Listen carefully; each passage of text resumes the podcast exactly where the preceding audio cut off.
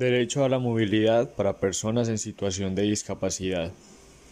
por Fabián Estivelin Bachi y Francisco Cardoso.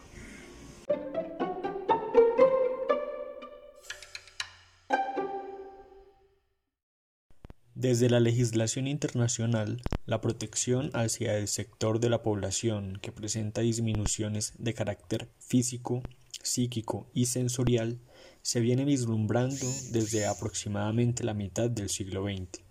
Sin embargo, si nos situamos en la perspectiva nacional, fue hasta la creación y entrada en vigencia de la Constitución Política del año 1991 que se les reconoció a estas personas una protección especial o reforzada, al tiempo que se inició un desarrollo legislativo, jurisprudencial y dogmático que de alguna manera reforzó la importancia tanto de su protección como de su cumplimiento en el plano material.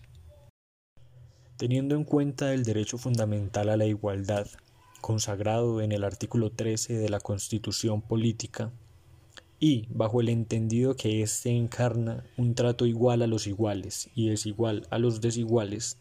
la presente intervención tiene como elemento fundamental el resaltar la problemática que tiende a crecer con el paso del tiempo, y que nosotros como sociedad tendemos a olvidar a aquellas personas que de una u otra manera necesitan de un trato diferenciado situándonos en el plano de la movilidad y la libertad de locomoción dentro del territorio nacional.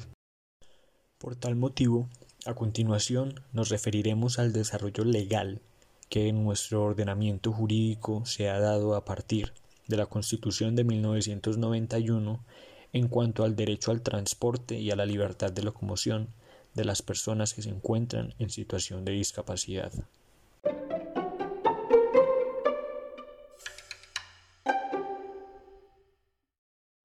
La Ley 12 del 27 de enero de 1987 fue la primera ley en regular el tema del derecho al transporte de las personas en situación de discapacidad y con ella se buscó suprimir especialmente algunas barreras de tipo arquitectónico a partir de la Constitución Política de 1991, se le otorgó un reconocimiento especial y prevalente a los derechos de las personas con disminuciones físicas, mentales y sensoriales. La Ley 361 de 1997 es una de las más importantes en este ámbito, ya que establece mecanismos de integración social de las personas en situación de discapacidad. Y asimismo, en el capítulo tercera de dicha ley, se trata todo lo relacionado con el acceso al transporte de carácter público, privado y mixto, y sus ordenanzas para la inclusión social de las personas en situación de discapacidad. Desde el Ministerio de Transporte se creó un Manual de Accesibilidad al Espacio Físico y al Transporte, regulando, respecto a este último, todo lo relativo al transporte público colectivo e individual, transportes masivos como el metro, embarcaciones fluviales y marítimas, así como transporte aéreo, señalando también directrices específicas en cuanto al acondicionamiento de los espacios. Todos los sitios abiertos al público, como centros comerciales, nuevas urbanizaciones y unidades residenciales, deberán disponer de acceso